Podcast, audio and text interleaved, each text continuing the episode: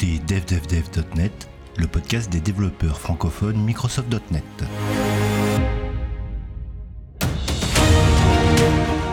Eh ben bonjour, bienvenue dans ce 38e épisode de devdevdev.net. Alors aujourd'hui c'est un épisode un petit peu spécial parce qu'on va pas parler euh, développement à, proprement parler. On va parler un petit peu de, matériel, de, matos. Et pour ça je reçois Franck Extanasier. Bonjour. Bonjour Richard, bonjour à tous. Ça va? Ça va bien et toi? Oui, ça va bien, oui.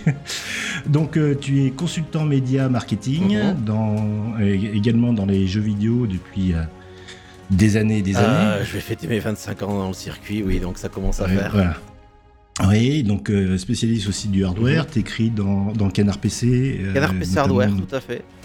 Canard PC Hardware, donc euh, tu es l'interlocuteur idéal pour parler, pour parler euh, matériel. Euh, donc j'ai essayé un petit peu de te calmer de temps en temps pour essayer de comprendre ce que tu racontes. C'est prévu, ça va bien se passer. Voilà. sinon, tu interviens dans des, dans des podcasts bah, sur, bah, sur Blueprint. Oui, voilà, bah, Blueprint qui est la structure qu'on a créée avec mon associé Yann Reader et nos autres associés. On a un podcast mensuel qui s'appelle Tech2 qui est un podcast dédié mhm. euh, à la tech par rapport euh, par le prisme de son usage souvent. Et on parle pas mal marché, évidemment, moi j'ai ma section hardware, Yann est un peu plus spécialisé Mac. Donc on parle les deux, hein, on aime les deux, parce que moi aussi je suis passé sous Mac, j'ai rejoint le, côté obscur de la force. Mais euh, oui, on fait beaucoup de, matériel, on parle beaucoup de matériel, que ce soit téléphonie mobile, iPad, tablette. Moi j'ai une préférence pour le hardware PC évidemment, et puis les périphériques. On en parlera en fin d'émission, ça, des périphériques. Ouais.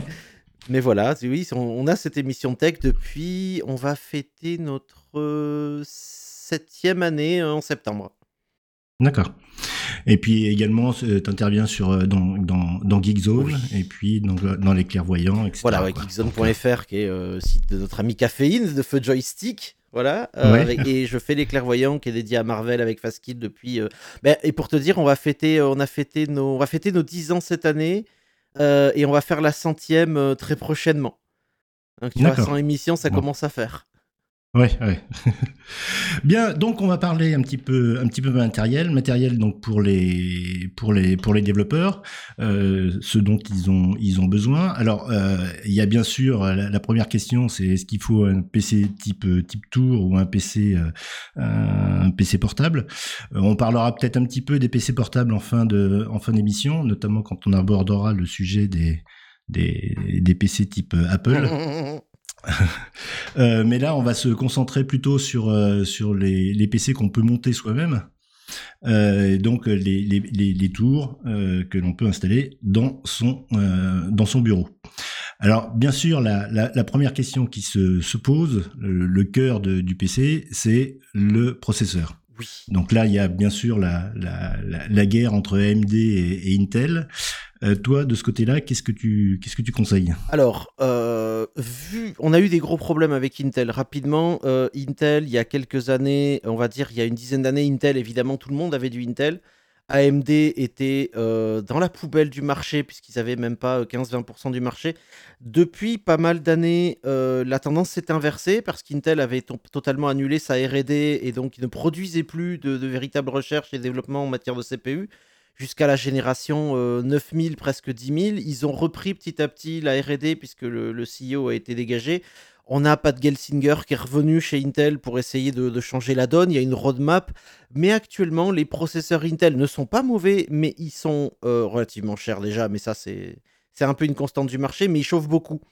Et par rapport mhm. aux performances que propose AMD aujourd'hui avec sa gamme Ryzen, là on est en Zen 4 et c'est quelque chose d'assez formidable, j'ai tendance à préconiser du Ryzen pour à peu près tout en fait. Euh, puisque tu as une meilleure, euh, meilleure gestion. Or, certains, évidemment, processus métier et logiciels métier qui sont forcés d'être euh, en Intel parce que optimisés, ça c'est malheureusement à voir avec chaque entreprise et les logiciels qu'elle utilise. Ça, m'arrive d'avoir des entreprises qui me disent voilà, j'ai envie j'ai besoin de, plusieurs machines pour mon parc. Le problème, c'est qu'on a des outils métiers qui sont optimisés pour Intel. Donc à ce moment-là, il faut faire avec. Mais dans la mesure où vous faites, la plupart d'entre vous font faites du développement .NET euh, libre entre guillemets, c'est-à-dire euh, sans outils métiers rattachés, AMD all the way. Donc euh, AMD est mieux dans le sens où meilleure performance, meilleure température surtout. parce qu'on parle de Mhm. machines qui vont parfois compiler des montagnes de code euh, sur des temps euh, prolongés, quand tu as besoin de compiler des grosses builds d'entreprise, ce genre de choses, il faut que tu puisses compiler vite, mais que tu puisses garder ta machine dans des, dans des proportions euh, suffisantes en termes de chauffe, que ce soit confortable, donc AMD toujours. Mhm. Ah, ça- En ce moment, c'est AMD. Ça s'in- s'inversera peut-être l'an prochain, on en reparlera, mais... Ouais, ouais. Et, et, et là, au niveau de AMD, on a quoi? C'est euh, c'est la série 17000 euh, Alors, on est sur la, la génération 7, tout à fait. La nouvelle, euh, la nouvelle euh, génération de processeurs font- a changé de socket, puisqu'on était sur un socket Mhm. AM4 avant, qui, en, n'était pas en LGA, qui était les sockets avec les, les pins directement sur le processeur, qui était une grande source d'angoisse pour beaucoup de monde. Euh, L'AM5 est passé sur le LGA 1700, donc qui est très similaire, qui est similaire à celui d'Intel. Euh, la plateforme LGA permet donc d'avoir les pins directement sur la carte mère et pas sur le CPU. Donc c'est plus facile à Mhm. assembler. Euh, et là, la génération 7000 a montré qu'elle faisait un énorme gain de performance. Euh, c'est très très bon pour le travail, pour le jeu, pour les amateurs de photos. ben, vous pouvez avoir une machine de dev qui est ab- absolument formidable en développement et qui est aussi très bonne en jeu et qui en même temps va vous laisser pour vos loisirs vidéo, photos, quelque chose d'exceptionnel. D'accord. Et là, c'est du quoi? C'est du 7900 Alors, on va Euh, c'est commencer du- plus bas euh, parce que je pense à, à nos développeurs indépendants qui n'ont pas forcément les moyens de mettre euh, 600 ou 500, 500, 600 euros dans un processeur. On va commencer Mhm. par quelque chose d'un peu plus bas avec le, euh, le Ryzen 5. euh, qui est possible à utiliser le 7600X qui commence, mais je vais en parler rapidement. C'est vraiment si vous avez besoin d'une petite machine, euh, un Ryzen 5 7600X ça peut suffire, mais de base, ce que je préconise pour travailler sur du développement .NET, avoir suffisamment de puissance de computing pour compiler, on commence au Ryzen 7700X en Ryzen 7, qui est 8 D'accord. cœurs, 16 threads débridés, architecture Zen 4. Vous avez euh, un TDP qui est à 105 watts, donc c'est pas extrêmement haut. Euh, par contre, vous avez un très bon boost. c'est une base qu'on trouve aux alentours de 370 euros. Et ça, c'est très bien pour, pour un développeur qui ne qui veut pas une machine euh, de guerre, entre guillemets, parce que euh, Mhm. il a un laptop euh, fourni par l'entreprise, euh, par son client, ou parce que très simplement, il n'a pas forcément les moyens de mettre plus. Euh, et ça peut être une bonne machine euh, qui va durer, euh, elle durera peut-être pas euh, 8 ans comme certaines qu'on va faire après derrière, mais déjà Mhm. là, on est dans des très bonnes performances. euh, on va dire, on est au-dessus du moyenne gamme. D'accord.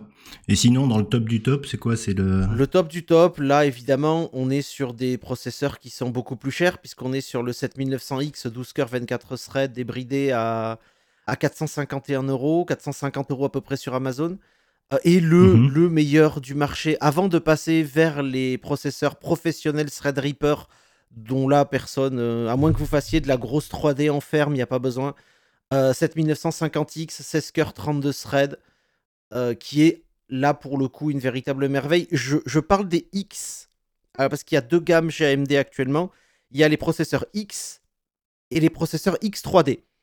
Les processeurs X3D sont des processeurs qui possèdent beaucoup plus de cache L3. Euh, donc là, sur le 7950X, on est à 80 mégas de cache L3, ce qui est déjà très très confortable, pour le jeu vidéo notamment. Sur les X3D, on a beaucoup beaucoup plus de cache L3, puisqu'on est aux alentours de 144 mégaoctets. Donc euh, 144 MB de cache L3, c'est vachement bien pour le jeu. Le problème, c'est que si vous voulez, par exemple, euh, jouer à vos jeux vidéo avec ça, plutôt vous dirigez vers le 7800X3D qui perdra évidemment un petit peu en computing parce que le cache L3 est attaché sur euh, 8 cœurs euh, directement mais va chauffer un peu plus. Sur le 7900X par exemple, le 7900X 3D n'a aucun intérêt puisqu'il n'y a que 6 cœurs attachés au... parce que c'est deux chiplets de 6 pour 12 cœurs. Donc c'est deux fréquences, deux boîtiers euh, de, de 6 compilés ensemble. De... Et pour le, jeu, il vaut mieux avoir 8 cœurs directement, donc 7800X 3D. Le 7900X est bien pour travailler si vous voulez mélanger jeux vidéo et, euh, et votre travail, et puis de la photo et le reste.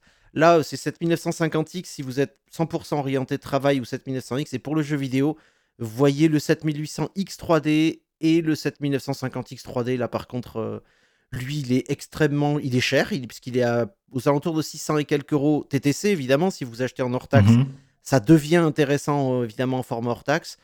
Euh, et là, vous êtes à peu près sur, du, sur des performances qui sont excellentes en travail, évidemment, mais qui sont très bonnes en jeu aussi, vu que vous avez les 8 cœurs du 7800X3D qui sont attachés avec la même dose de cache L3.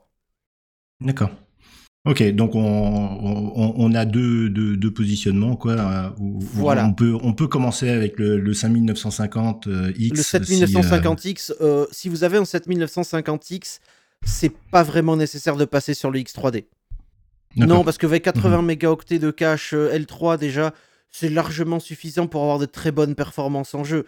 le 7800 X3D, il a 120, 140, je crois, 140 de cache L3 sur, euh, sur, son, sur son CPU. C'est très sympa, mais si vous voulez les performances maximum, maximales, que ce soit en compression, que ce soit en compilation, en encodage, ce genre de choses, le 7950X, qui est la Rolls de chez, euh, de chez AMD en termes de computing, là vous êtes tranquille. Euh, si vous voulez un, un, un, processeur pardon, plus, plus polyvalent, entre guillemets, quitte à perdre un tout petit peu en durée, c'est-à-dire c'est le temps de compilation qui va augmenter évidemment, le 7800 X3D est moins cher, il est aux alentours, de 450 euros, euh, qui lui sera très bien pour à peu près tout faire.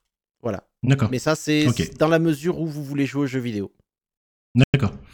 Ok, donc euh, on a notre, notre CPU. Euh, maintenant, on le met sur quoi? Quel type de carte mère? Alors, les, cartes mères ont, ont, évidemment suivi la nouvelle génération. On a deux types de cartes mères. On a les B650 qui sont considérés, et là vous ne me voyez pas faire les R guillemets, mais de l'entrée de gamme, qui n'est mhm. pas de l'entrée de gamme, parce qu'une carte mère à 300 euros n'est pas de l'entrée de gamme, je suis désolé. Les prix ont beaucoup monté sur cette nouvelle génération. Et après, vous avez le X670. On est sur une première génération euh, de Zen 4. Euh, la mhm. prochaine sera présentée euh, en fin d'été 2024, donc les processeurs 8000, ce qu'on appelle temporairement les 8000, sortiront en fin 2024 et les cartes mères évidemment suivront avec le chipset B750 et X770. Je vais pas vous conseiller de prendre du, du, X570 à moins que vous vouliez monter dans gamme de prix et que vous ayez aussi des besoins spécifiques sur les ports USB notamment. le B650 suffit largement pour un poste de travail qui est déjà... on est déjà sur des prix conséquents sur une carte mère qui va être extrêmement performante.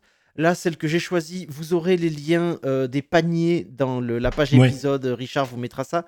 Mais je vous conseille, là, pour le coup, une MSI MPG B650 euh, dans sa version carbone Wi-Fi 6E. Parce qu'on oublie parfois, mais le Wi-Fi aujourd'hui, euh, c'est quand même pratique. Ne serait-ce que pour de l'installation du transfert. C'est nice to have. Là, vous avez du Wi-Fi 6E avec, c'est quand même sympathique. L'important n'est mhm. pas là. Pourquoi cette carte-là? Parce que Carbone, c'est l'une des gammes de MSI qui fonctionne le mieux. Vous avez des VRM 16 phases qui sont euh, solides. Les SPS sont à 80 ampères, donc vous pouvez mettre votre 7950X dessus et le bourriner pendant des heures, il n'y aura pas de souci. Ouais. Euh, et à côté de ça, vous avez beaucoup d'emplacements mémoire, c'est-à-dire que vous avez euh, du PCI Express, donc des, SSD mhm. NVMe en PCI Express. Vous avez de l'emplacement pour en mettre euh, en PCIe 4 et en PCIe 5. Mhm. Le PCIe 5 vient d'arriver euh, en fin 2022, fin 2023, fin 2022 pardon, début 2023. Donc ça c'est pas c'est pas un souci. Vous avez des très très grosses vitesses de transfert. Le problème c'est que ça chauffe beaucoup. Donc il y a quelques modèles que je vous recommande. Je vais vous recommander un qui est plutôt pas mal. Mais pour l'instant, mon avis, euh, on va dire, euh, mon avis éclairé, euh, voilà, mhm. Enlighted Guess, ce serait plus de rester sur du PCIe 4 pour votre système et pour votre stockage rapide, entre guillemets. Donc, par exemple, vous mettez 1 Tera pour le, système et 2 Tera pour le stockage qui vous permet d'avoir du stockage transitionnel avant de prendre des, des, SSD ou de stocker ça sur votre NAS si vous en avez un, en fait. D'accord. Donc, la MPG B650 Carbone Wi-Fi. D'accord. Et donc, on a notre CPU, on a notre carte mère. Un, petit truc bête et méchant, c'est que bah, tout ça, ça chauffe. Oui. Et, c'est vrai que c'est un point qu'on néglige assez souvent, c'est tout le système de refroidissement de, ce bousin. C'est ça, c'est ça. Euh, c'est le cas de nombreuses machines, notamment d'entreprises, qui ont des processeurs un peu élevés et qui ont des, ventilateurs euh, d'origine, donc euh, qui soufflent énormément et qui ont du mal à dissiper la chaleur. Que ce soit pour la config à, on va dire, à prix moyen que je vous ai fait, qui s'appellera la config 1 devdevdev.net config 1, ou la config plus élevée avec le 7900X et le 7950X, euh, je recommande pour cette génération, parce que ça chauffe quand même pas mal et que vous allez l'utiliser énormément, le, je recommande un refroidisseur liquide euh, all-in-one, c'est-à-dire intégré, euh, de Mhm. chez Arctic Liquid. Arctic Cooling, Arctic qui fabrique, c'est une boîte allemande qui fabrique du refroidissement liquide depuis extrêmement longtemps. Ils fabriquent de la pâte thermique depuis extrêmement longtemps. ils sont très performants. Et le ratio qualité-prix, en fait, de... pour, pour le, le 7700X, vous prenez un Liquid Freezer 2 en 280 mm, c'est plus que suffisant. Ça vous permet d'avoir deux ventilateurs de 140 qui vont faire rentrer l'air à l'intérieur euh, de, de ce refroidisseur liquide, donc du radiateur intégré, euh, avec très peu de bruit. Vous le mettez aux alentours de 1000 tours minute euh, et ça bouge plus. Et vous Mhm. pouvez monter, vous pouvez compiler votre processeur si vous l'utilisez bien, euh, enfin si vous, vous avez bien monté votre, euh, votre I.O., euh, vous devriez être aux alentours de 75 degrés au lieu de 90 sur des compilations extrêmes. Oui, donc euh, un, on, on réveille pas le voisin, et puis deux, on- C'est ça, et puis même on- euh, le, but, le but est que le processeur puisse tourner le plus longtemps possible euh, et que la, et la chauffe est un, est un, est un, un critique, un risque d'usure. Ouais. Plus la chauffe est réduite, alors même si les constructeurs, même Intel, vous disent non mais c'est pas grave, vous pouvez aller à la limite, euh, nous on- le thermal design il est fait pour que ça aille à la limite. Oui, oui, oui, euh, mais le problème c'est que euh, la, la thermal limite, le thermal design il est bon, euh, il fonctionne, mais vous, vous allez avoir un bruit de, de, de débile dans votre bureau. Ouais. c'est pas, c'est pas, c'est au bout d'un moment, même si vous avez un casque à annulation de bruit, euh, c'est quand même plus sympa de pas avoir un aspirateur à côté de vous. Donc euh, le Liquid Freezer 280 pour le 7700X et le Liquid Freezer 2, donc le même, mais en 360 ou en 420 mm, euh, selon que vous allez vouloir un boîtier plus ou moins grand. Et le boîtier, on en parlera tout à l'heure. Mais Ouais. euh, je recommande le 360 au minimum pour le 7900X et le 7950X. Ils font un travail formidable. Moi, j'en ai mis chez pas mal de développeurs chez qui j'en ai mis, euh, qui m'ont suivi dans mes délires en mode les mecs, vous, les- vous lâchez le radiateur, vous lâchez les ventirades à 100 balles, vous prenez ça, c'est- pour vous dire, le haut de gamme de Arctic, c'est 120 euros. Euh, chez d'autres fabricants, chez d'autres concurrents, notamment que ce soit Asus, MSI ou même Corsair, euh, pour avoir les mêmes performances, par exemple, l'un qui a les mêmes performances, c'est le Lion Lee euh, Gala 2 en 360. Il vaut près de 300 euros. Ouais. Donc là, on préfère l'ingénierie allemande. Il n'y a pas de RGB. Pour ceux qui n'aiment pas les, les Mhm. LED, vous avez des modèles RGB, mais moi j'en ai un 100 par exemple. Euh, Ouais. Il est à 118 euros en 360 et quand vous avez des soldes, euh, genre au Black Friday, moi j'ai racheté le mien au Black Friday, je l'ai eu à 90 euros. D'accord. Et ça, Ouais. c'est ultra efficace. Ouais, c'est et c'est vrai que c'est c'est un, c'est un, un, un élément du PC qu'on qu'on néglige assez, enfin moi que je néglige assez souvent. Oui, bah, c'est normal puisque pendant très longtemps, euh, le mood était on n'a pas besoin, euh, les IO n'étaient pas aussi performants qu'ils l'étaient à l'époque, les besoins n'étaient pas nécessaires, on s'en sortait avec un Noctua U12S euh, sans aucun problème, un bon radiateur, ça suffisait. Là Mhm. maintenant ça chauffe beaucoup, les prix ont baissé, euh, le matériel d'Arctic est garanti 5 ans aussi, donc si jamais vous avez un problème d'usure ou quoi que ce soit, la garantie d'Arctic est vraiment exceptionnelle. Et là, euh, sachant que quand on fait une machine, voilà, on la garde au moins 5 ans, euh, dans celle que je fais pour, tout, pour tous les gens à qui je fais des configs, et ils, sont, ils sont très nombreux, j'en fais 200 à 250 par an à peu près. On est, on est sur, beaucoup sont équipés avec ça. Sur des processeurs plus bas, évidemment, on peut partir sur des, des ventirades. Mais là, on parle de machines de travail pour des professionnels, donc on va prendre quelque chose de bien. On rechigne pas là-dessus. Et mais il y a un truc aussi dont, dont tu as parlé tout à l'heure euh, très rapidement et qui, qui est aussi important au niveau du, du, du refroidissement, c'est l'histoire de la pâte Oui, thermique. alors là, on a eu beaucoup, beaucoup ça de aussi, c'est- changements. Ça, c'est un article qui sortira, je pense, dans l'année chez Canard PC. Euh, la pâte thermique a beaucoup évolué et aujourd'hui, il existe des alternatives à la pâte thermique qui sont mieux, entre guillemets. Euh, un constructeur qui s'appelle Thermal Grizzly, qui est un spécialiste euh, du matériel de refroidissement, euh, des plates d'adaptation et des pâtes thermiques, par exemple, pour des pâtes et des pads pour, pour les cartes graphiques, par exemple aussi.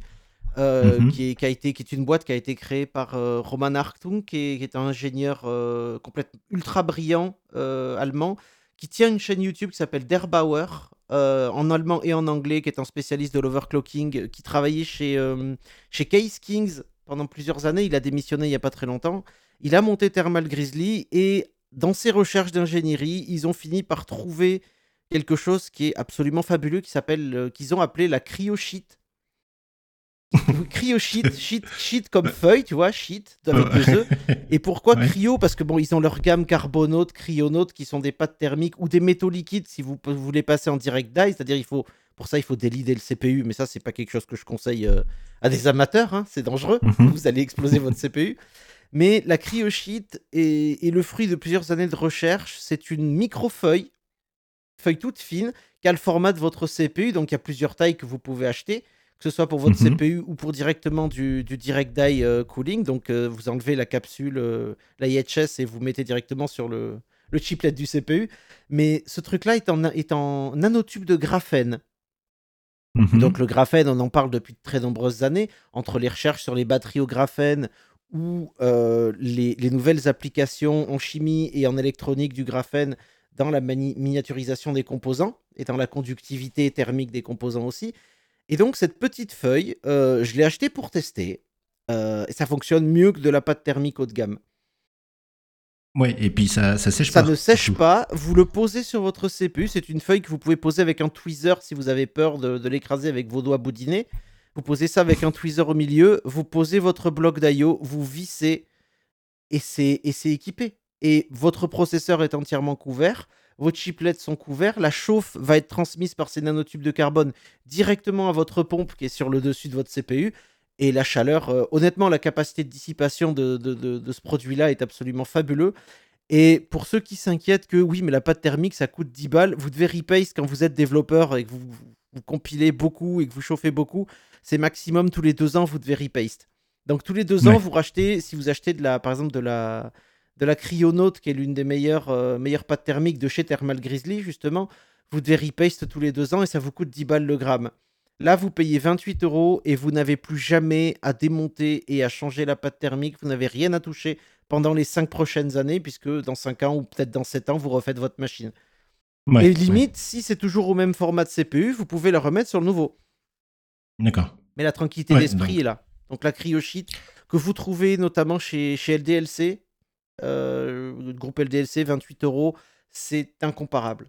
Et pour votre Ouais, sécurité, comme ça, vous n'avez pas à vous inquiéter de comment mettre la pâte thermique en croix, en damier, en machin. Vous posez ça, vous fixez, c'est fait. 5 minutes montre en main. Ok, super. On fait, on fait une petite pause et puis on se retrouve juste après, juste après ça.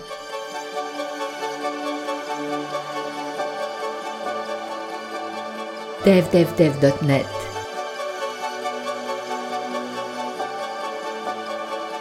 Richard Clark. Je retrouve euh, Franck. Euh, on, on a vu le CPU, la carte mère. euh, on a vu euh, les histoires de refroidissement et le ventilateur. euh, on a parlé du ventilateur? Oui, on a parlé du ventilateur et de la pâte thermique. Euh, on a bien sûr euh, la mémoire vive. La mémoire vive, alors euh, il faut savoir que je, je vais aller très vite parce que c'est assez simple. Euh, quand vous passez commande pour de la mémoire vive aujourd'hui, vous avez deux variations. Vous avez les variations XMP qui sont dédiées à Intel et vous avez les variations Expo qui sont dédiées à AMD. Donc il faut vous trouver de la RAM qui soit en Expo. Euh, dans le panier, je vous ai mis euh, un pack de euh, 32 Go de base, donc deux barrettes de 16 Go en 6000 MHz. C'est le sweet spot actuellement pour les processeurs de cette génération. 6000 MHz, vous n'avez pas besoin d'aller plus. L'overclocking de RAM aujourd'hui, ça, ça- ça peut rester utile, mais pour de la compilation, pour du travail en .NET, c'est même pour de la compilation de C Sharp lourd, ça peut être, ça- suffit largement. Vous pouvez partir à Mhm. 64 Go si vous avez envie. Euh, celle que je recommande, qui est de la low profile, qui chauffe pas trop et qui a des très bons timings, puisque ces CL sont à 32 et que la moyenne est à 36, c'est de la G-Skill Flare X5. Euh, vous en avez pour 140 euros les 32 Go. Donc si vous en voulez 64, vous multipliez par deux, évidemment. Ouais. Et au, au- au niveau de justement des, des, des barrettes, euh, toi tu euh, vaut mieux en avoir euh, plusieurs ou une grosse? Alors, AMD fonctionne en dual channel, donc il vaut mieux en avoir au moins deux. Ouais. c'est mieux, c'est mieux. à mon sens, quand on va rentrer dans les travaux critiques, c'est mieux d'en avoir au moins deux. Euh, ça a été un peu réduit sur la génération précédente, par exemple, pour du 64 Go ou même du 32. Il était préférable d'avoir 4, barrettes, donc du double dual channel, parce qu'ils font pas de quad channel, ils faisaient pas de quad channel à l'époque. Euh, du double dual continue d'être intéressant aujourd'hui. Euh, du dual simple continue évidemment d'être intéressant parce que vous avez euh, un meilleur échange des données, une meilleure répartition. Donc on reste sur deux barrettes, ouais. C'est un poil moins cher. Et puis voilà, deux barrettes de 16. Là, je tiens à le dire, la RAM, donc tout ce qui est mémoire NAND, NAND 3D et mémoire DRAM, donc la mémoire de la RAM, plus tout ce qui est SSD et disque et SSD NVMe qui utilisent des puces NAND 3D mhm. vont terriblement augmenter. L'augmentation a déjà pris énormément depuis la fin d'année. En 2024, ça va énormément augmenter. On parle de prédiction à plus 60, plus 70% du prix. C'est-à-dire qu'on avait un Tera qui était grosso modo il y a quelques mois à 50 euros. On a déjà un Tera qui est à 75 euros. Il est possible que le Tera remonte à plus de 100, 120 euros. Parce que les producteurs ont limité la production et donc évidemment, s'ils ont limité la production, voilà, les prix augmentent.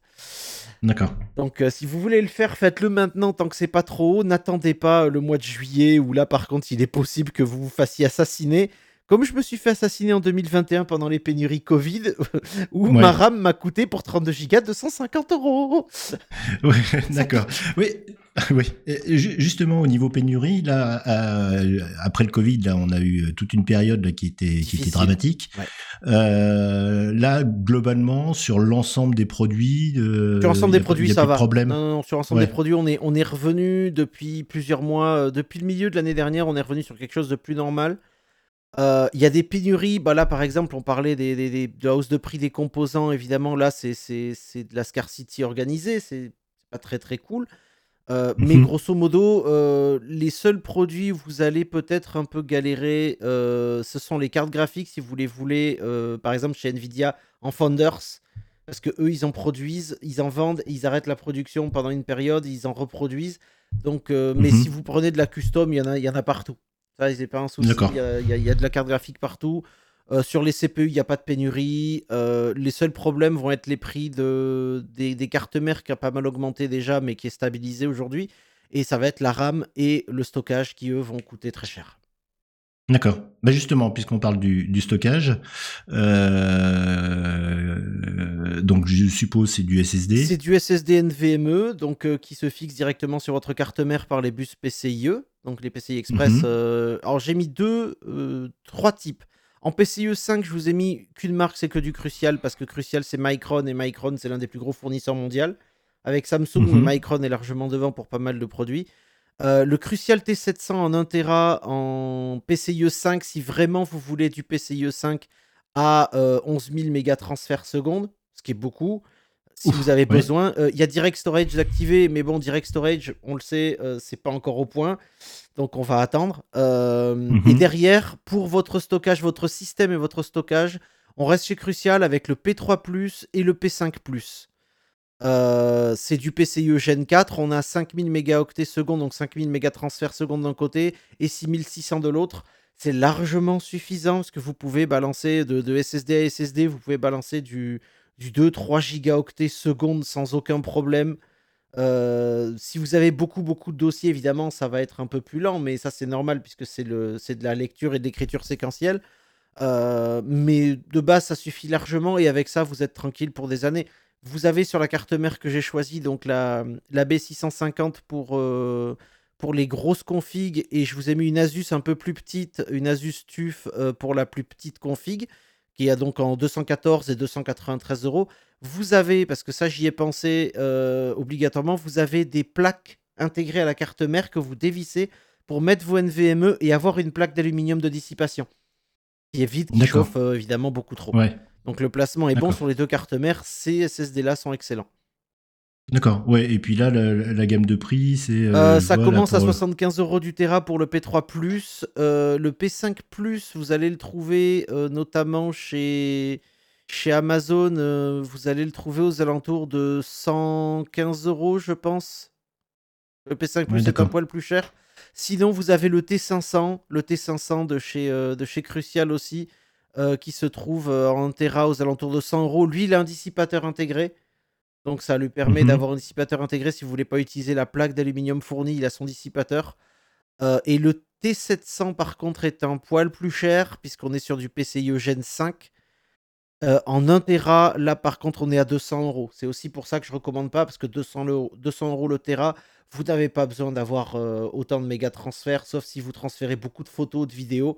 Mais ça reste très cher et ça chauffe beaucoup. D'accord.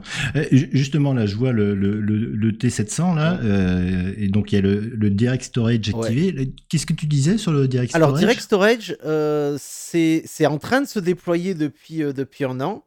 Microsoft et Intel en ont beaucoup parlé puisque ça permet d'améliorer les temps de chargement, notamment dans les jeux vidéo. Mhm. le problème, c'est que c'est pas encore totalement au point, et puis notamment les jeux, par exemple, ne le prennent pas encore tous en compte. Déjà, les chargements sur un NVMe PCIe Gen 4, ça va déjà très très vite. Donc là, on va attendre un peu. Le fait d'annoncer Direct Storage activé sur le, NVMe, c'est intéressant. On va dire c'est aussi du marketing. c'est fait pour pousser les gens à se dire ouais, mais j'aurai moins de temps de chargement, j'aurai plus qu'une seconde dessus, ça va être génial et tout. Oui, mmh mais 200 euros le teraoctet, c'est quand même trop cher. et ça chauffe beaucoup. Les, les... Étant donné que vous avez le double en méga transfert euh, par rapport au PCIe Gen 4, vous avez un véritable problème de dissipation. C'est ce qu'on a vu au CIS notamment, où énormément de fabricants ont présenté des gros radiateurs. Quand je dis des gros radiateurs, c'est vraiment des gros radiateurs. De la taille d'un pack de deux paquets de cigarettes empilés, par exemple. Tu vois la taille du machin. Mmh euh, pour refroidir les euh, SSD NVMe PCIe 5 qui chauffent beaucoup trop. On a connu ça il y a 5 ans avec l'arrivée du PCIe 4 aussi, où il y avait des radiateurs parce qu'ils chauffaient énormément. Laissons la technologie se développer, laissons-leur un an. Et dans un an, on verra ce que ça donne quand les prix oh. seront un peu retombés euh, et que l'accessibilité sera meilleure et la chauffe aussi. Ok. Bien, euh, dans, les gros postes, euh, là on a vu que le, plus gros poste pour l'instant c'était le, c'était le CPU. Eh il, y a, il y a le deuxième gros poste, c'est la carte graphique. Alors, euh, je ne vous ai pas mis de cartes graphiques dans les paniers pour l'instant parce qu'elles sont en train de sortir et qu'elles ne sont pas dispo, euh, notamment chez tous les revendeurs, parce qu'elles ont été, elles ont été lancées euh, ben, hier, donc on enregistre aujourd'hui le 18, elles sont sorties le 17 janvier. mes recommandations, ça dépend si vous êtes joueur ou pas. Vous pouvez partir si vous ne jouez pas du tout avec votre machine, que c'est une machine purement professionnelle, que vous n'avez pas de loisirs dessus une 4060 euh, sera suffisante, une, RTX 4060 sera largement suffisante.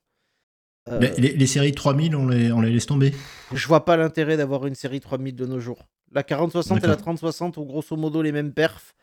Euh, la, 30, la 3060 est moins chère, mais la 4060 bénéficie de certains, déjà d'une meilleure consommation énergétique, mhm.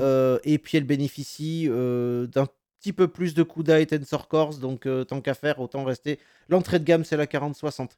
Vous pouvez aller sur une carte, euh. une carte graphique AMD aussi, hein, une 7600. Euh. Oui, j'allais dire, là, on, on, parle tout de suite de Nvidia, mais il y a aussi la, concurrence. On parle d'Nvidia parce que, et ça, c'est un de mes grands regrets hein, pour l'instant, parce que j'aime la concurrence entre, entre les fabricants. AMD est un peu en retrait. AMD est un peu en retrait, notamment parce que Nvidia a un système euh, qui fonctionne, donc un système de deep learning super sampling, le DLSS, qui fonctionne mhm. extrêmement bien pour super sampler euh, et, réétalonner, les, rééchelonner les images. Donc vous pouvez afficher mieux, vous, avez, vous diminuez votre définition euh, pour la reprojeter ensuite en plus haut, ce qui vous permet d'avoir des, des gains de performance qui sont intéressants. Mais là, euh, les vraies cartes qui sont intéressantes, et là je m'adresse euh, à tes auditeurs qui, ont envie de mhm. faire autre chose que travailler avec leur machine, puisqu'ils travaillent probablement de chez eux, donc euh, ils, vont, ils vont vouloir peut-être jouer un peu aux jeux vidéo, course automobile, simulateur de vol, ou même faire du traitement photo ou du traitement vidéo. La carte du moment, elle vient de sortir, c'est la gamme Nvidia RTX Super. Et je tiens, j'appuie sur le mot super parce que il va rester des cartes qui ne sont pas marquées super. Je ne vous conseille pas de les acheter. Vraiment pas. Mhm. Donc, celle qui est sortie euh, le 17 janvier, c'est la 4070 Super. Euh, qui est aux alentours de. qui est sur le site Nvidia en Founders à 659 euros. C'est une excellente carte qui fait beaucoup mieux que la 4070 qui est sortie l'an dernier. Vraiment, mhm. on, est, on est sur. Euh, on va dire qu'on a des performances entre 12 et 18% de plus ce qui la rapproche de l'ancienne 4070 Ti qui est sortie en mhm. janvier l'an dernier. Donc c'est assez abusé. Elle est beaucoup plus proche du modèle qui coûtait 1000 euros que du modèle qui coûtait 600 euros l'an dernier. D'accord. 659 euros. Donc ça reste mhm. intéressant. Vous avez les modèles custom, évidemment, donc des partners, euh, des partners euh, Asus, Gigabyte, euh, Gainward, MSI, qui seront évidemment un peu plus chers que, la- que le MSRP euh, Founders. Mais si vous regardez du côté de chez Zotac, qui est un assembleur, un IIB allemand, euh, eux, Mhm. ils vont garder leur carte au MSRP. Donc, si vous avez une 4070 Super Zotac, vous devriez la trouver entre 659 et 689 euros, ce qui est très très bien. Et Zotac ont fait un très bon travail sur cette génération. Ensuite, si vous voulez aller plus haut, si vous avez de l'argent et que vous voulez aller plus haut, euh, Ouais, euh. en fin janvier, donc le 24 janvier, sortira la 4070 Ti Super. Je ne fais pas le marketing d'NVIDIA, je suis désolé. Le naming est insupportable, mais c'est pas grave. Euh, la 4070 Ti Super va se rapprocher de ce qu'était l'ancienne 4080, alors qu'on est sur la même génération. hein. C'est pour te dire si les mecs ils auraient pu faire ça l'an dernier. Ouais. Voilà, euh, on, en reparlera dans la presse plusieurs fois, mais c'est pas très cool. C'est, c'est- ça sent le bon cash grab. Euh, la 4070 Ti Super, avec ça, vous faites du 1440p sans problème. Toi, tu as un écran 49 pouces 1440p, Richard. Avec Ouais. ça, les mains derrière la tête, ça fonctionne. Et ça va jusqu'à la 4K sans problème, euh, donc c'est très bien. Euh, sachant que toi, en plus, tu es en 5440 par 1440, donc tu as Mhm. euh, beaucoup, beaucoup plus de pixels, puisque tu as 1, je plus, c'est 1,7 ou 2,3 fois plus de pixels que moi sur mon écran 27 euh, 1440p. Donc ta carte graphique, évidemment, elle a besoin de, taper un peu plus. Donc la 4070 Ti, c'est excellent. Euh, elle Ouais. va être moins chère aussi, puisque euh, elle passe de 12 à 16 Go de mémoire vidéo, ce qui est énorme, ce qui est très bien. Et ces bus qui étaient limités à 192 bits euh, jusque-là repassent à 256 bits. Donc on a un meilleur transfert de données vidéo. Donc si vous faites de la vidéo, si vous faites de la 3D, euh, si vous faites euh, du traitement photo, du traitement vidéo, c'est quand même vachement bien d'avoir les coups d'accord pour vous supporter. Et cette nouvelle 70 Ti Super sera vachement bien. Et une idée pour les, pour les prix euh? Alors les prix, les prix, le MSRP, techniquement, on va être gentil, mais le MSRP est à 799 dollars. Donc techniquement, on devrait être aux alentours de 899 euros. 859, 899 euros, c'est le même prix que la précédente. C'est pour ça que j'ai un peu mal, euh, j'ai un peu mal à l'estomac pour les gens à qui j'ai fait des configurations en 2023.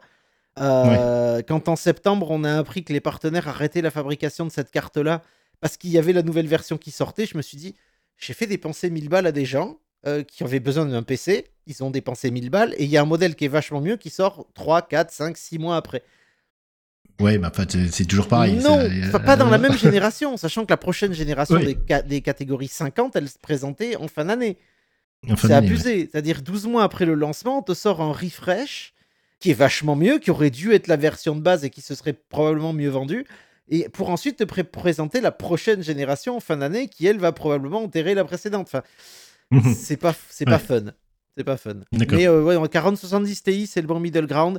Si vous faites de la 3D, euh, je pense euh, aux développeurs qui, qui font beaucoup de C Sharp, euh, de .NET, C Sharp, et qui font à côté de la visualisation 3D ou de la production 3D, notamment dans le jeu vidéo. Là, si vous avez, si vous voulez vous faire une machine à la maison, c'est 4080, super, qui va arriver, qui est vraiment bien. Et si évidemment vous avez beaucoup d'argent, et là, ça, c'est la Rolls pour les Mhm. là, tous mes amis développeurs moteurs euh, fantasment Ouais. dessus, c'est la 4090, la RTX 4090, 24 Go, qui elle est un, est un rêve humide tellement elle est, elle est puissante pour faire du, du, du Maya, tout ce que tu veux, c'est, ça couche absolument tout. Pour faire du tracé de rayons à la main, comme un de mes amis qui fait ça sur son moteur 3D parce que il adore Ouais. faire ça à la main et puis tu te retrouves avec 600 tra- rayons tracés à la main dans l'après-midi et sa vieille v- 3080 Ti qui fait Ah non, en fait, euh, ah, c'est pas assez. J'ai plus de mémoire, arrête. Bon, un petit coucou à David pendant ce temps-là. Un coucou à David et un coucou à Guillaume parce que Guillaume, avec ses tracés de rayons aussi, voilà. ok. Bien, donc euh, on a notre cher trois t'a- postes. qui t'est arrivé. Il nous reste trois postes, oui. Euh, un truc bête et méchant, et il faut, faut, bien, faut bien les brancher, non pas sur le gaz, Non. mais Non, ce sur serait beaucoup plus cher si ça fonctionnait à gaz. On va rester sur l'électricité euh, produite par le, le bon nucléaire français qui est quand même vachement plus écologique et qui coûte moins cher. Enfin, du moins pour l'instant, même si on va prendre 10% là et 15% en fin d'année. Euh, L'alimentation, c'est le cœur de votre machine et malheureusement, j'en vois beaucoup qui se disent ouais, bon, ça, ça délivre du courant et puis voilà. Non. Les normes ont changé, euh, les normes électriques ont changé, les puissances ont changé, ça consomme beaucoup plus. Un 7950X, quand vous allez compiler un dossier qui fait peut-être 7, 8, 9 gigas, vous avez une prod à compiler, ça va bouffer. Et quand je dis que ça Mhm. va bouffer, c'est qu'on est sur du par presque 300 watts euh, de consommer rien que par le CPU. Quand vous faites de la 3D, votre carte graphique, elle va consommer aussi, euh, le CPU aussi. Enfin, il y a une consommation qui, est- qui est- qui existe et qui a besoin d'être monitorée. Donc, euh, pour les- la grosse config, on va partir sur euh, une alimentation de 1000 watts. 1000 watts, c'est beaucoup, Mhm. mais Ouais. vous avez un truc que, que- que, donc, euh, on, on utilise un peu en tech et qui s'appelle les Power Transients, qui sont en fait des micro-variations, c'est-à-dire que votre carte graphique votre CPU, surtout la carte graphique en fait, mais elle va réclamer à l'alimentation le double de sa consommation pendant à peu près 3 à 6 microsecondes. Ah oui. Voilà. Et Et pourquoi? parce que elle va faire un truc de calcul et elle va estimer qu'elle a besoin de ça. C'était très fréquent sur la génération 30, par exemple. Les gé- Mhm. La génération 30 a fait beaucoup remonter les alimentations nécessaires pour fonctionner euh, dans un PC parce que cette génération-là avait un gros problème de power transients. Les 3080, par exemple, avaient des pics à 1300 watts. D'accord. Donc Ouais, si tu as une alim de 600 watts qui n'est pas... Alors déjà 600 watts c'est trop bas pour une 3080. Nous on recommandait... euh, Asus avait fait un papier de recommandation d'ailleurs qui est dans le thread des configs de Geekzone que je tiens depuis euh, bientôt 10 ans. Euh, Mhm. Asus avait fait cette feuille-là qui montrait que pour une 3080 par exemple c'est 850 watts minimum. Avec ces 850 watts, elle avait la capacité, donc certification Gold, très important au minimum. Donc après, il y a Gold, Mhm. Platinum et Titanium. Euh, les prix augmentent en fonction de la certification, c'est-à-dire qu'une Alim Gold aujourd'hui, celle que je vous recommande, qui est une Corsair de 2023, qui est euh, de bonne qualité, euh, qui a assez peu de retours pour l'instant de ce que j'ai pu avoir, elle est à 159 euros. Vous prenez une Alim en Platinum, vous allez la payer 200, en Titanium 250. Ouais, Il y a d'autres marques, si vous ne voulez pas du Corsair, et ça je peux vous le comprendre, parce que Corsair avait très mauvaise réputation pendant très longtemps, euh, pendant plus de 10 ans, euh, les marques comme Seasonic sont très bien, euh, Be Quiet, est, très sous-estimé alors que c'est l'un des meilleurs fabricants d'alim. Euh, et puis après, si vous êtes habitué à voir les alim serveurs, vous connaissez les marques genre FSP par exemple, FSP qui font des, animaux de trait, mais en général j'en mets pas trop parce que elles n'ont pas forcément les mêmes recommandations euh, et les mêmes, euh, les mêmes sécurités, en tout cas, que certaines alimentations dites pour gamers et pour PC de jeu, qui sont un petit peu plus verrouillées et qui ont euh, justement cette prise en compte des power transients qui peuvent monter très très haut. Là, je vous mets 1000 watts pour les, les gros CPU et les grosses cartes graphiques. Si vous avez un CPU plus petit, par exemple un 7900X ou même le, le 7700X, hein, vous partez, vous verrez, elle est dans, le- dans la configuration, dans la config 1, je vous ai mis une 80 plus Gold, mais en 850 watts. D'accord. Donc avec une 850 watts, vous pouvez avoir le 7700X et une 4070 Ti, vous n'allez pas tomber. Par contre, si vous prenez un 7950X et que vous décidez de prendre une 4080 ou une 4090, euh, là vous prenez du 1000 watts pour être, dans, pour être tranqui- tranquille en fait. Parce qu'il y a Ouais. aussi ce, ce- ce système de charge et que plus tu Mhm. vas charger ton CPU, enfin plus tu vas charger ton alimentation, elles ont un ventilateur. Le but c'est qu'il démarre jamais. Je Ouais. veux de la marge dans vos machines parce que vous allez Mhm. avoir une utilisation extensive, euh, donc il faut de la marge, tout simplement. Mhm. D'accord. Donc, euh, je, je résume, euh, 1000 watts et avec un minimum euh, 850. certification Gold. Ouais, Gold, 850 minimum, 1000 watts si vous voulez être confortable avec une certification Gold chez Be Quiet, chez Corsair, chez Seasonic. Ok. Donc, tout ça, on le met dans un boîtier, dans une grosse boîte. Tout à fait. Alors, on, on va éviter les boîtes là où il y a plein de lumière de partout. Alors, je pense. euh, je vous ai mis des boîtes où il n'y a pas de lumière. Euh, les Ouais. images vous montrent que vous pouvez mettre de la LED, mais il n'y a pas de LED. Euh, Ouais. Trois boîtiers que j'aime beaucoup. un que je possède, un que je convoite et un que, qui, est, qui est sorti assez récemment et qui est très bien. On va commencer par celui que je possède et que je mets dans énormément de machines parce qu'il est sobre. Il a une porte vitrée certes, mais c'est une porte vitrée fumée. Donc vous voyez Mhm. pas. euh, Moi j'ai mon PC à gauche par exemple, donc je vois pas ce qu'il y a à l'intérieur. Qui est excellentissime pour pouvoir poser vos IO, que ce soit en 280 ou en 360. C'est le Corsair 5000D Airflow. Euh, Mhm. Il n'est pas très cher, vous le trouvez absolument partout chez LDLC, matériel.net, bah, c'est le même groupe, mais chez le groupe LDLC, chez d'autres vendeurs genre TopBiz ou euh, Infodiscount ou ailleurs. Euh, il est aux alentours de 170 euros parce que tu parlais des pénuries, Richard. les prix des cases ont monté un petit peu aussi. Euh, à un moment, ce boîtier-là était à plus de 200 euros parce que pénurie d'acier euh, en Chine continentale. Ah, les prix avaient monté, ils sont redescendus à un prix à peu près normal. Moi, je l'ai payé ce prix-là il y a deux ans, donc euh, ça va, on va dire. Ensu- alors celui-là, il est très très bien et vous avez des filtres partout. Il y a des pièces détachées, vous pouvez acheter des filtres en pièces détachées aussi pour pouvoir les changer ou si jamais ils sont abîmés avec le temps, c'est pas un problème, vous en prenez d'avance, ça coûte, je crois que c'est 7 euros le filtre, donc vous vous prenez un jeu de filtre en plus, vous êtes tranquille. Euh, vous avez filtre à l'avant, filtre latéral parce qu'il y a une sur la porte euh, extérieure latérale. euh, vous avez de quoi mettre des ventilateurs aussi et de mettre par exemple votre système de refroidissement liquide, il peut aller là aussi. Mhm. Euh, et vous avez évidemment des filtres sur le dessus. Donc ça, c'est euh, ma condition sine qua non, c'est que votre PC doit être aéré, donc un bon airflow, mais ça, on va rajouter des ventilateurs dont on va parler après, parce qu'ils en fournissent pas énormément. La plupart des, des fabricants fournissent un ventilo de sortie et un à deux ventilos d'entrée. Ça n'est pas suffisant. Donc on en, met, on en rajoute des bons. Voilà. Ouais. Donc le Corsair 5000D, à côté, vous avez le NZXT H7 Flow, et je précise le H7 Flow, F-L-O-W, parce que euh, les H7 normaux ont un airflow un peu différent. Celui-là est fait pour faire rentrer un maximum d'air. Il est aux alentours de 135 euros. NZXT fait de très très bons boîtiers PC. Le H7 est un peu grand. Si vous voulez plus petit, vous pouvez partir sur le H5 ou le H6 qui est euh, un, peu plus, euh, un peu plus décoré. Mais le H5, le H7, vous avez le H9 qui est beaucoup plus grand. Si vous, voulez, si vous avez un 7950X par exemple, euh, et que vous voulez mettre un ventirad, donc le, le, le- l'IO de 420 mm, vous Mhm. prenez un H9, parce que là, il va rentrer, que ce soit en Ouais, avant faut- ou en extraction. Je préconise de monter votre IO sur la façade avant, avec le tube toujours vers le bas. Donc ça, vous allez batailler un peu, mais vous fixez votre IO sur l'entrée d'air, avec ventilateur, tout ça à l'avant. Pourquoi? Parce que l'air qui vient de l'extérieur va taper directement votre refroidisseur liquide, et donc vous aurez une entrée d'air parfaite pour votre CPU. Ça n'est pas un problème, même sur le 5000D. Ça, J'ai fait suffisamment de montage sur le mien pour vous, vous confirmer ça sans, sans problème. Et puis les, les- les rapports euh, d'autres euh, boîtes de presse comme Tech Power Up ou euh, Tom's Hardware le montrent aussi, ou même Adantech. Vous avez, euh, si vous avez suffisamment d'entrée d'air, euh, votre ventirad, votre radiateur d'airflow de, de d'IO ne sera pas perturbé.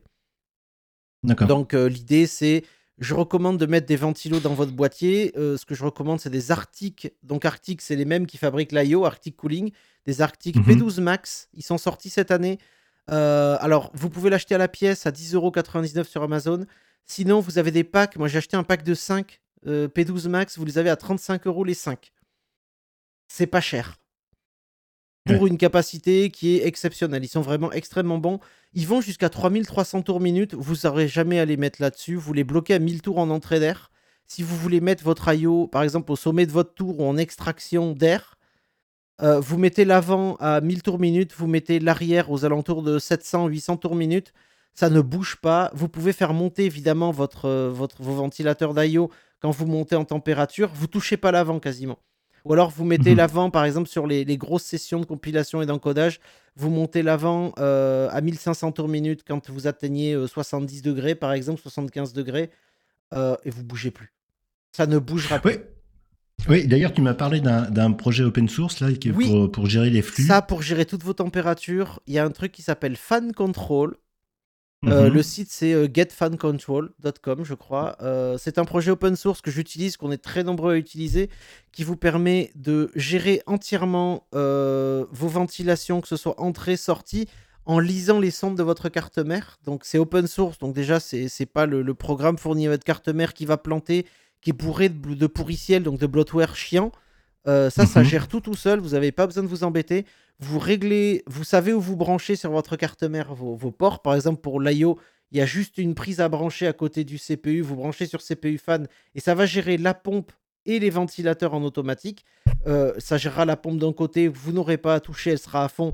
Les ventilateurs, vous pourrez les gérer depuis CPU fan. Et ensuite, vous gérez vos entrées, soit avec un hub qui peut être fourni dans le, dans le boîtier. Par exemple, sur le Corsair 5000D, il y a un hub pour gérer vos entrées Mhm. vos sorties d'air euh, et les synchroniser ensemble. Soit avec des boîtiers comme fait Corsair ou Arctic, qui sont des hubs euh, séparés que vous branchez sur un port euh, de votre carte mère. Et vous pouvez brancher, par exemple, jusqu'à 10 ventilateurs et les synchroniser en fonction de ce dont vous avez, vous avez besoin, tout simplement. Ok, bon. Euh, il reste un dernier boîtier. Euh, ça, c'est pour ceux qui ont de la place et qui veulent avoir euh, Une tour qui est extrêmement modulaire, ça veut dire que, que vous l'ayez à droite ou à gauche, vous pourrez voir ce qu'il y a à l'intérieur si vous voulez profiter de votre beau PC, qui est l'une des meilleures tours de ventilation du marché, qui est fabriquée par le constructeur allemand Lion Lee, euh, qui s'appelle la Mhm. O11 Dynamic Evo, donc la O11 Dynamic Evo, euh, qui est une des meilleures tours du marché, puisque vous avez... euh, bon, eh, il y a une porte en verre à l'avant, mais vous pouvez avoir du mesh, ça s'achète en, en option aussi. Euh, les meilleures entrées d'air, vous pouvez mettre euh, un, radiateur de 42 mm, de 42 cm dessus. Donc pour les gros process- process- processeurs, c'est très bien. Et vous avez aussi de quoi mettre des ventilateurs sur le dessous de votre tour pour pouvoir directement alimenter en air frais depuis le dessous votre carte graphique, ce qui diminue énormément la chaleur. Ouais. Et avec ça, vous êtes, euh, vous êtes euh, goldé comme Le disent roi du les pétrole. Oui, vous êtes les rois du pétrole avec ça. Ok, bon, bah, je pense qu'on a, on a fait tout le tour. Euh, là, les, configs euh, que tu nous as conseillés, euh, en, gros, on arrive à, on arrive à combien à peu près? Dépendant de la carte graphique, on est sur des configs qui sont entre. on peut aller aux alentours de 1500 euros, 1800 euros. Et on peut Ouais. monter jusqu'à 6000 euros si tu prends une 4090 qui va coûter 2000, Ouais. 3000 euros. Ouais. Mais euh, la moyenne, c'est des machines, je pense, aux alentours de. euh, J'ai pas parlé de la petite tour que j'ai mis pour le petit PC qui est une 4000D Airflow, donc qui est la version en dessous de, de- du 5000D de chez Corsair qui est à 90 euros, tu Mhm. vois. Mais on est sur une, un boîtier qui. euh, je parle en TTC, donc euh, notez si vous avez une entreprise, une SAS et que vous avez du hors taxe, c'est quand même vachement Mhm. pratique. Euh, vous récupérez votre TVA, donc euh, on est sur du 2000, à peu près à partir de 2000 euros TTC, euh, voire 2500 euros TTC si vous montez un petit peu. Et après, sur les plus grosses machines, donc la 7950X, on va arriver aux alentours de 3000 euros hors taxe, euh, TTC, pardon. Avec la carte graphique à peu près, parce qu'il faut compter que la carte graphique va être dépendre du choix de l'utilisateur. Si vous prenez une 4070, vous arrivez à être en dessous de 3000 euros. Ouais. Non, mais bon, je pense qu'on on peut dire euh, sereinement qu'aux alentours de, de 2000 euros, on a un PC pour développeurs Entre 2 et qui, 3000, on a une machine de compétition qui est vraiment. Oui, on a une Ouais. machine qui est performante. Oui. ouais, et qui, et qui va durer euh, au moins, au moins 4 ans. quoi. Euh, moi, alors, ma philosophie métier, c'est que je ne veux pas qu'une machine dure moins de 5 ans. Donc, en général, quand je le fais, quand on fait appel à moi pour faire du sur-mesure, euh, donc euh, j'ai euh, ma boîte de service, en plus de Blueprint, j'ai ma boîte de service à moi. Quand un professionnel euh, vient me voir pour faire une machine sur mesure, on voit ce qu'il utilise comme outil et le but, c'est que ça dure au moins 5 ans. Ouais. Voilà. Même si Ouais. il vaut mieux mettre 200, 300, 400 euros de plus pour tenir, Ouais. pour être certain de tenir 5, 6, 7 ans, que de Mhm. rogner parce que l'évolution technologique et l'évolution notamment des, des- des systèmes métiers et, et par exemple du jeu vidéo aussi, hein, euh, mais euh, des, des softwares en général, peut donner des surprises et que des fois on peut se retrouver un peu à sec au bout de 3 ans et demi, 4 ans et qu'il faille changer une pièce. Et ça, c'est quelque chose que, euh, niveau rentabilité, parce qu'il faut penser sa rentabilité, que ce soit pour la carte graphique et le reste, si vous n'avez pas une grosse utilité, vous dépassez pas les 170, 180 euros, de, vous divisez ça par, par le nombre d'années pour obtenir le prix de la carte graphique qu'il vous faut. Sauf Ouais. si vous avez un truc, euh, voilà, si vous, si vous voulez aller en, en overkill, euh, moi je vais prendre une carte graphique qui va me coûter là, ben, la 4070 Ti Super à la fin du mois. Euh, elle va me coûter à peu près 1000 euros. Je sais que je vais la garder euh, 5 à 6 ans facile. Donc je vais Mhm. arriver jusqu'à la jusqu'à 2028-2030. Ouais. Le but- On aura les, on aura les 10 000 On, a- aura beaucoup évolué à ce moment-là. Et je sais pertinemment que dans mon travail de production de podcast, je l'aurais utilisé, je l'aurais rentabilisé. Dans mon utilisation jeux vidéo, je l'aurais rentabilisé.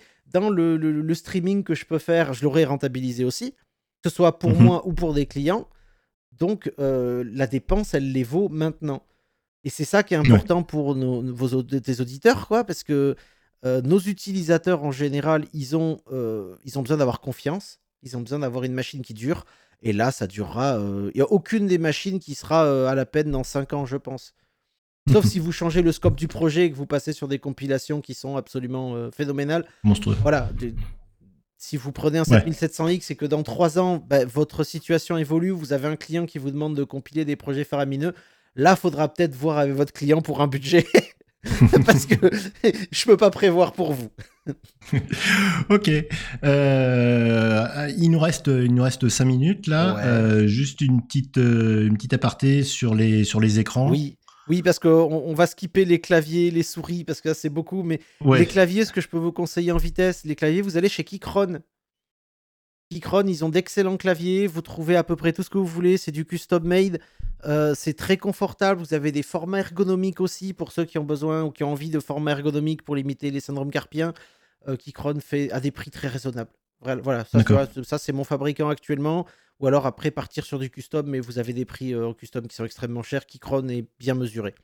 En Ouais. écran, alors, euh, on oublie le 27 pouces, hein, Richard. Parce que Ouais. 27 pouces, bon voilà, 27 pouces, tout le monde va en trouver. J'ai récupéré plusieurs écrans avec des utilités différentes et des plaisirs différents. Euh, donc, on va commencer par le petit frère du tien, le Samsung Oui. euh, Odyssey OLED G9 49 pouces 240 Hz, Ouais. euh, qui, est- qui a beaucoup baissé puisqu'il est à 1199 euros. Ouais, moi je, je l'avais eu à 2000 et Tu l'as eu à patates, je crois. 2000 à l'époque, ça c'est son petit Ouais. frère, il est vachement moins cher. C'est une tuerie, c'est une Ouais. merveille. Euh, c'est l'équivalent de trois écrans 27 pouces côte à côte. C'est Mm. absolument faramineux sur un écran, sur un bureau, pardon, mais tu as une visibilité exceptionnelle pour ceux qui travaillent. euh, bah, déjà, tu un côté, tu as ta Visual Studio Code, puis à côté, par exemple, tu as besoin d'avoir un fichier Excel de data et le reste, tu peux tout afficher sans aucun problème. Ouais. C'est un peu cher, mais c'est quand même vachement bien. On préconise quand même au minimum une 4070 Super pour cet écran-là, quand même.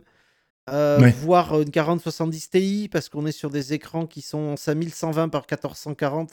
C'est beaucoup, mais c'est quand même vachement bien.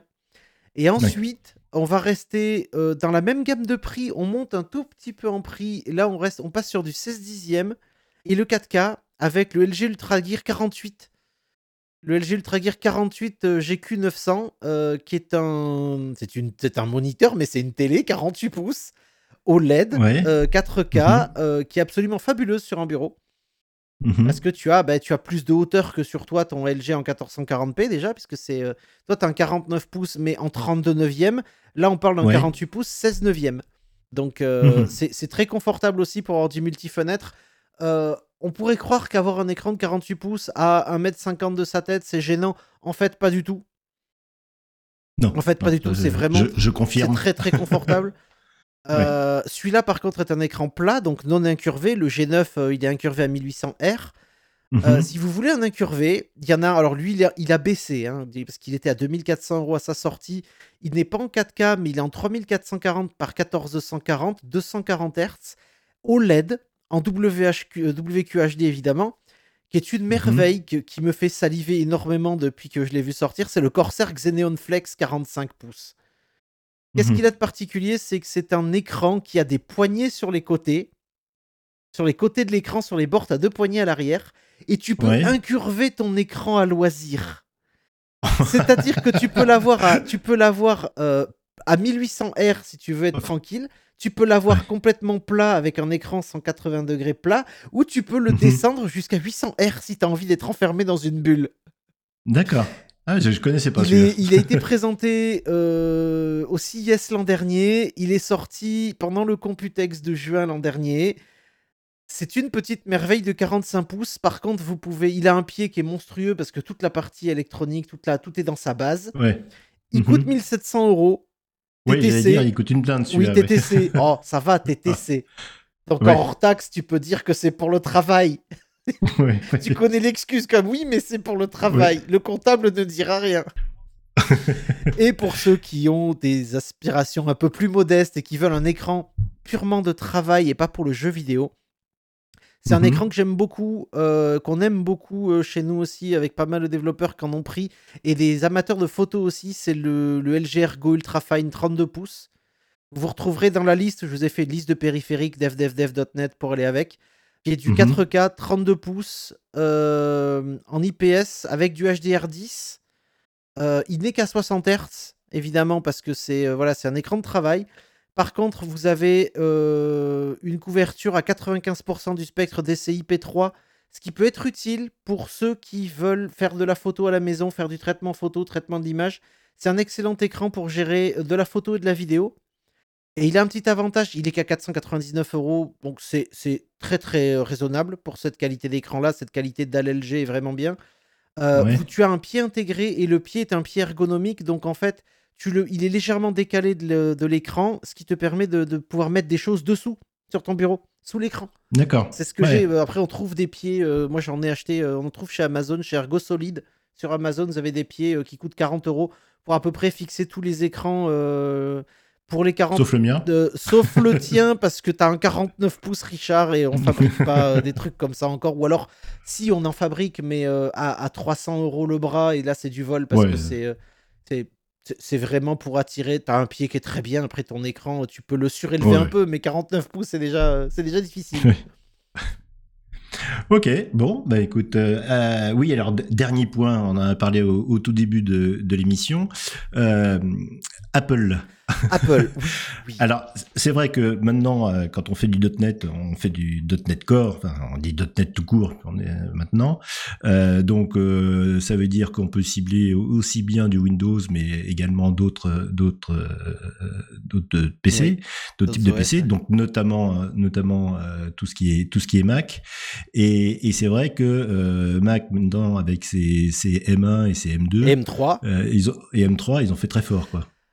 Ça a été une Ça me fait révolution mal de dire ça. c'est une révolution ça, ça me fait bizarre de dire ça tu vois j'aurais jamais cru qu'on se retrouverait tu vois ça fait presque 10 ans qu'on se connaît qu'on se retrouvait pour parler d'Apple en plus c'est chaud c'est quand même chaud, mais euh, ouais. monsieur le MVP qui tu parles d'Apple, c'est chaud. Je, je- je vais couper. Je vais couper. Euh, tu couperas au montage. Non, mais Apple, Apple a fait d'énormes progrès puisque en 2018, Apple était encore avec Intel.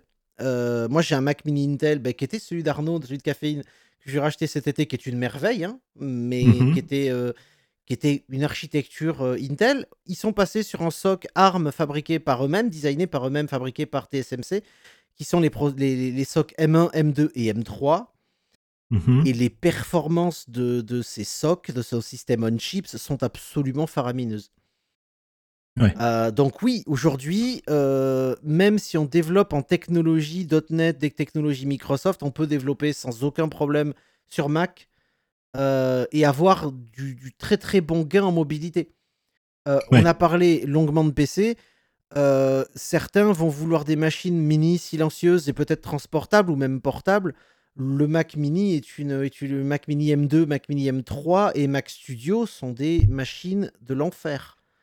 Je pense que pour Ah. le prix de la plus grosse machine, vous avez un Mac Studio euh, déjà extrêmement bien monté en termes de, de- de performance, avec des Neural Engine, euh, un CPU, euh, un processeur qui tabasse aussi. Euh, vous allez arriver dans la même gamme de prix pour des performances et- qui sont assez, assez faramineuses. Oui, et puis surtout au niveau consommation. À euh, consommation, c'est ridicule. Consommation, Ouais. vous diminuez ce que vous allez ce que vous allez mettre en plus dans le prix du Mac Studio, par exemple. Vous allez le récupérer sur votre consommation électrique directement. Parce qu'un Ouais. Mac Studio, je crois que le, le- le plus haut que je l'ai vu tourner, c'était du 90-100 watts. Et c'était vraiment en termes de torture, en fait.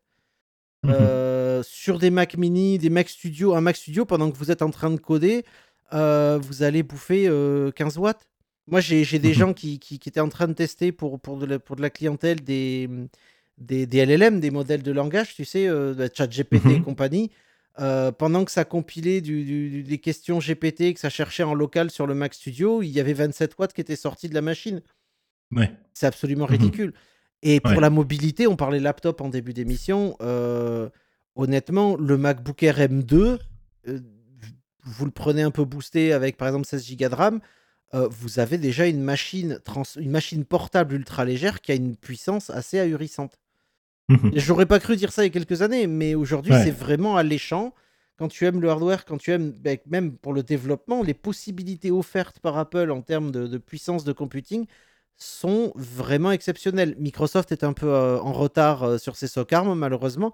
Le jour où la concurrence a des SOC concurrents vraiment euh, à, à ce qu'on fait sur Apple actuellement, ce qu'on voit chez Apple, ça va être une, une nouvelle ère, une un nouveau Golden Age en fait pour le, le développement mobile, c'est-à-dire Mhm. nomade.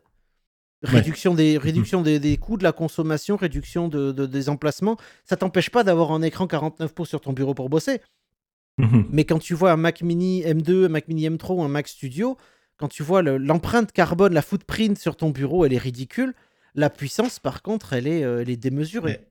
Elle est là. Donc oui, ça peut être un truc. ben, J'ai plusieurs développeurs qui sont venus me voir pour, pour chercher conseil justement parce qu'ils envisageaient du Mac Studio. Euh, on salue David qui a un Mac Studio, mais lui il s'en sert pour son art. Pour, pour faire autre il s'en chose. sert pour faire autre chose. Il l'a testé pour bosser et il était halluciné aussi.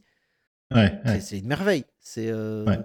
différent. C'est vrai que ouais, bah, vrai que si on a un développeur euh, web ou ce genre de choses en web qui, Mac Mini. qui, ouais, ça, ça, ça suffit Un développeur web aujourd'hui, je vais pas lui conseiller de prendre un PC. Malheureusement, je vais lui conseiller de prendre un Mac Mini. Limite, un, Ma- voilà, un Mac Mini M2 avec euh, 16 Go de RAM et un peu de stockage. C'est là où ça va vous faire mal parce que les prix de Mhm. stockage chez Apple sont très élevés, la RAM aussi, mais 16 Go, 1 Tera, euh, derrière un, du cloud, en OneDrive euh, ou, en iCloud pour pouvoir stocker en plus euh, et décupler son, sa capacité et même backuper. Un développeur web, il va, il fait le, il fait le monde entier avec un, un- un- un Mac Mini, un Ouais. Mac Mini qu'il peut avoir dans son sac ou un MacBook Pro, MacBook Air ou MacBook Pro. Et encore, le MacBook Air suffit largement. Ah, ah, après, on n'aurait pas eu une heure de discussion sur la composition de son PC Non, mais parce qu'on n'a pas de choix. il y a la composition qui vient aussi avec le traitement photo, le jeu vidéo, faire du montage vidéo. On peut le faire sous Mac aussi. Un Mac Studio, par exemple, il y a des jeux vidéo aujourd'hui qui tournent sur Mac Studio. Mhm. L'Eyes of Peak, moi j'ai fait sur PC qui est sorti en fin d'année, qui est ultra optimisé pour, euh, pour Mac Studio. Ce qui est une révolution. On n'aurait pas cru Ouais. voir ça il y a- Ouais. il y, a quelques années. Mais Ouais, mais il n'y a pas Badger Gate, donc euh, voilà, ça ouais, ah, Gate 3, je vois, monsieur du goût. Euh, mais oui, voilà, le jour où Baldur's Gate sortira sur Mac, ça va être une révolution aussi. Mais petit à petit, ça va. Mais le PC, ça reste quand même quelque chose de. On y est attaché, mine de rien. Ouais. Et puis en puissance, on a quand même besoin de gros processeurs. Et même si Apple fait du très bon travail, parfois, euh, notamment au niveau des outils métiers, ce genre de choses, euh, une architecture x86, c'est quand même vachement bien aussi. Ok, bon, bah écoute, euh, merci beaucoup pour toutes ces informations. Euh, J'espère que vous n'avez pas trop mal à la tête. Il y avait beaucoup Tous les- d'infos, je suis désolé. Bon. Bah, il fallait qu'on tienne en, en une heure, on, a, on en est à 1h07, donc euh, ça va. Écoute, euh, je te remercie. Euh, donc, euh, bah, on, on- te retrouve toujours là sur, tes, sur, sur Sur Blueprint. blueprint.pm, ouais, avec Tech2, euh, on est dispo sur toutes les offres de podcasts, Spotify, Google, ce que vous voulez. Les podcasts sont dessus. Et puis, et puis peut-être qu'on se retrouvera euh, pour une autre, un autre épisode. Ah bah avec plaisir. Mm. Quand tu veux Richard, c'était un plaisir de venir. Merci beaucoup de m'avoir invité. Merci, allez, ciao. Au revoir. Cet épisode est maintenant terminé. N'hésitez pas à mettre des étoiles sur votre application de podcast et venez discuter avec nous sur Discord, devdevdev.net slash Discord ou sur X at devdevdev.net tout en lettres. En attendant, vous pouvez couper le son et rendez-vous au prochain pull request.